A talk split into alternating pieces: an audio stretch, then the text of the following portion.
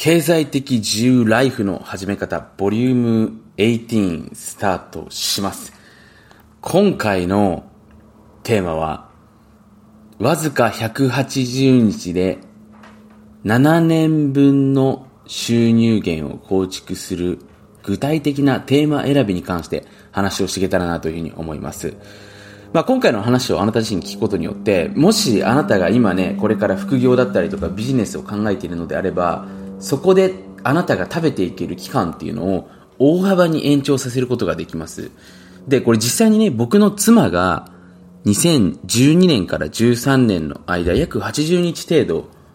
まあ必死に、まあ必死にって言っても別にね、脳みそだけ必死なんで、毎日別に寝ないわけではないんですけれども、僕とね、恋愛しながら、まだ当時は結婚してませんでしたので、恋愛しながらね、取り組んで、で、それから2012年から本当2019年、20年まで、本当にほぼ何もしないでも、あの、入ってくるような収入源っていうのを作ったんですよね。入ってくるような収入源っていうのは、妻が別にね、まあ僕の妻って2017年にね、第一次を出産して、えー、いますので、まあその妊娠期間だったりとか、出産後の期間もね、本当にわずか1日1時間とか、で、それもメンテナンスって言ってもね、なんかパソコン整理したりとか、なんていうかな、あの、メール相談っていうかな、そういうの対応してたぐらいなんですね。で、そういうどうやってね、ビジネステーマを見つけることができるのかってことを話していきたいなと思います。の前にね、えー、先週1週間の振り返りということで、ぜひね、今回これ、まあ、初めて聞かれる方もいると思うんですけども、ぜひね、8月の、えー、最後の週のね、1週間を振り返ってみてね、先週何があったのか、自分は何を得られたのかっていうのをですね、ぜひ一度振り返っていただけると、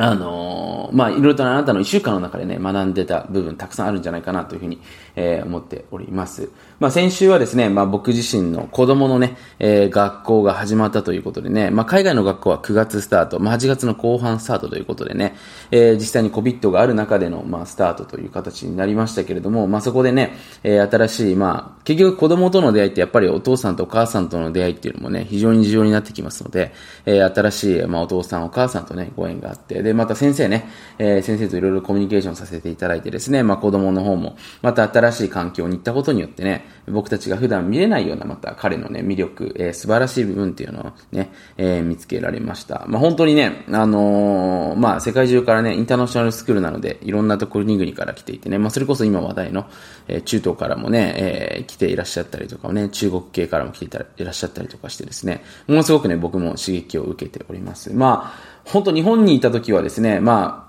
お父さんお母さんっていうのがやっぱりね、日本人の方が多かったので、なかなかその数カ国語を話していたりとか、今までね、その拠点が複数あったっていう方ってそんなに多くなかったんですけれども、実際にね、インターナショナルスクールになるとほとんどがね、そういった方ばかりなので、本当にね、えー、グローバル化の時代がやってきたんだなとね、まあ今コロナで一時的にデカップリングとは言われてますけれども、えー、そんな時代になってきたんじゃないかなということをですね、しみじみ、えー、感じた最近で、えー、ございました。まあですね、えー、ちょうど昨日もね、あのビジネスに関するあのセミナーをね、行っておりましてね、まあ昨日はダイヤモンドビジネスっていうセミナーを行ったんですけれども、まあ一部の方なので、ね、ちょっと今回これを聞いてくださっている方の中にもしかしたらね、参加者の方もいらっしゃるかもしれないんですけれども、まあ簡単に言うと、えー、あなた自身が、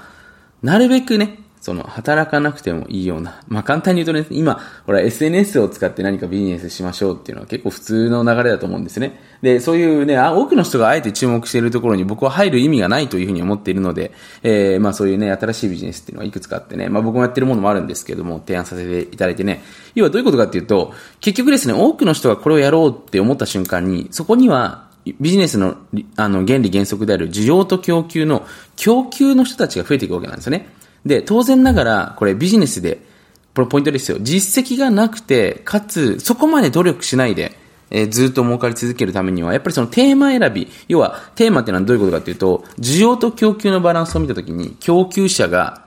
少ない。もしくは気づいてる人がいない。それ持ってる人がいない。で、需要がある。で、ポイントなのは、需要がこれから伸びていく市場っていうのを選べば、僕の妻みたいにもう数年間別にそんなに働かなくてもいいわけなんですね。だからその間僕の妻は本当に絵を描いたりとか、あの、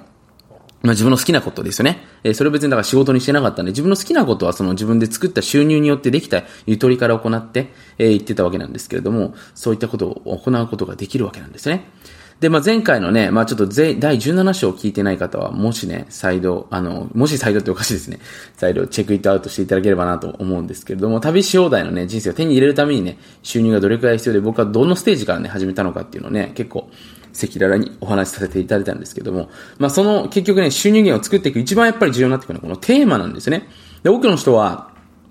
これポイントですよ。ビジネスやるときに自分が何ができるのかとか、その自分にどういうリソースがあるのかなとか、まずね、自分にあるものを考えるんですよ。で、もちろんね、自分にあるものを優先にして考えていった方が、その着手はしやすいですよね。だってもともと持っているわけなので。自分がもともとね、三つ編みが得意だったら、じゃあ三つ編みをね、YouTube でビデオ撮って教えてみようかな。これ着手しやすいですよね。なので、多くの人は今自分があるものからやっていくんですけども、実はね、ある一線を超える人たち、まあ、特にね、僕はビジネスオーナーとね、名付けている人たちっていうのは、別に自分ができるものから始めないんですよね。で、もちろん自分ができるものがたまたまね、その供給者が少なくて、需要が多ければ始める場合っていうのはあるんですけども、基本的にはこれから需要が伸びていくけども、まだ供給者が少ない部分っていうのを見つけて、そのじゃあ供給をどうやって自分がすることができるのかなっていう視点でビジネスを始めていくんですよ。だから自分がね、例えば三つ編みの技術がないんだったら、三つ編みができる人がどこにいるのかなじゃあその人をどうやったら僕の番組に連れてくることができるのかな？ってことを考えていくわけなんですね。だから、今の結構時代ってね、なんかこう、多くの人がね、あの、仕事がほら、辛いとか仕事が我慢のものみたいなね、ところで、まあもしかしたらね、そういうふうに本当に捉えてる方もいると思うんですけれども、その反発心から来るようなメッセージ、反発心をそのくすぐるようなメッセージとして好きなこととかね、その縛られない生き方をしましょうみたいなところがあるので、その自分が会社で我慢している方であればあるほど、なんか好きなことをね、我慢させられてるんじゃないかなということで、そっちの方に全集中してしまうわけなんですよね。だから、その市場があるとかそういうの考えないんですよ。とりあえず自分のそのストレスを発散するような企業になっちゃうんですよね。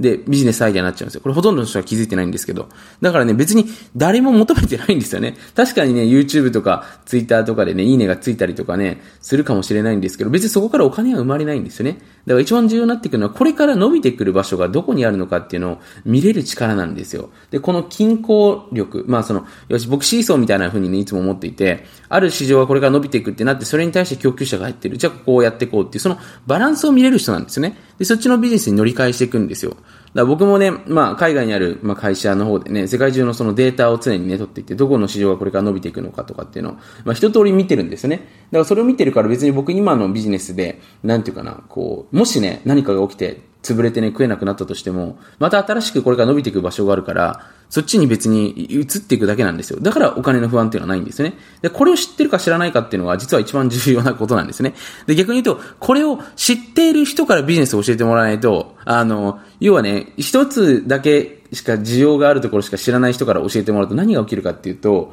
結局そこしか知らないので、そこに多くの人が参入してきた時に次がわかんないんですよ。なので、これ本当にね、めちゃめちゃ重要なことでね、要は視点を広くして、視座をね、あの、高くして、世の中を見れてるか、ここがめちゃめちゃ重要になってくるわけなんですよね。じゃあそのね、あの、どうやって伸びれる市場を見つけるんですかっていうと、これ結局やっぱ足を動かしていくしかないんですよ。もちろんそのデータを取っていくっていうのも重要なんですよ。で、めちゃめちゃ簡単なのはね、僕がまあお勧めしたいのは、まあ今回これ見てくださってる方にね、その、まあ YouTube でね、いろいろとキーワードを調べてみた後にね、それを実際に電子書籍で、まあ調べてみる。で、YouTube で結構ね、アクセスが多いんだけれども、その Kindle だとね、あんまり本がないジャンルって結構あるんですよね。そういうものは、例えばね、本を出したら売れる可能性が高いですよね。例えばこれで、ね、一つの、その、要は世の中の人たちが求めているけど、それに対してお金をほら、払ってもいいと思える情報をまとめている人がいないわけですよね。Kindle でいないってことは。だからそこに入った方がいいというね。まあこれ非常にめちゃめちゃわかりやすい例えだったと思うんですけれども、実はこういうね、あの、もの、調べ方だったりとか、市場のリサーチの仕方たくさんあるんですね。で、例えばね、僕の分かりやすい話をすると、例えばね、5G が流行った時に、5G によって得られることと、副産物として起きてくるデメリットってあるんですよ。で、特にテクノロジー系ってね、ほら、3G、4G が出てからね、また 5G まで数年かかりますから、5G っていうものによってね、起きる問題。じゃあ、例えばどういった問題があるかっていうと、今、不妊ですよね。なので僕は電磁波のパンツを先駆けて、え、売ってったわけなんですね。開発してね。で、もちろん開発にも数ヶ月かかるので、ね、で、実際に僕自社で作れるわけじゃなかったので、ね、提携先がいるんですけれども、そういったところとジョイントしていくことによって、要は何かっていうと、これから不妊だったりとか、5G の被害で悩む人たちはどう考えてもね、5G が増えれば増えるほど増えてきますから、で、それに伴って対策する人も増えていくとね、で、その時に、えー、過去のね、参加者だったりとか、それなりにね、あの、過去、いろんな人がね、結果が出ている、要はお墨付きの、えー、そういったね、アンダーウェイやってる、あれ、入るんじゃ、入るんじゃないかな、履くんじゃないかなってことでやっていったわけなんですね。まあ、なのでね、非常にビジネスの構造、発想としてはめちゃめちゃシンプルなんですよ。だから多くの人がなかなか儲からなかったりとか、一瞬だけ儲かってね、その後続かない理由っていうのは、実はこれから拡大していく市場なのかどうなのかってことを全く見れてないからなんですね。で、ここをね、本当に見ないと、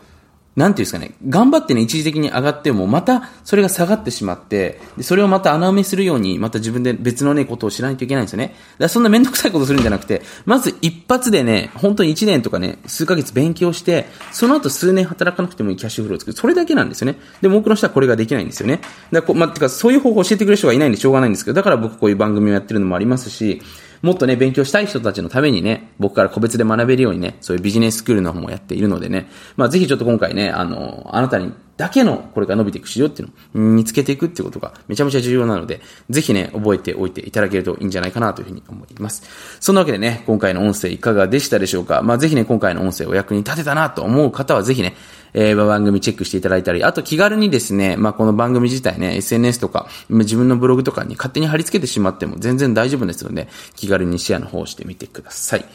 はい、えー、最後にね、なりますけれど、今週あなた自身の、えー、脳をですね、えー、グレードアップするための質問をさせていただきます。今あなた自身が興味があること、触れていることの中で、これからその市場が伸びていくものは、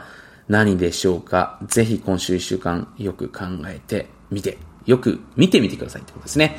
はい。というわけで今回も最後までご清聴ありがとうございました。ぜひ今週も素晴らしい1週間を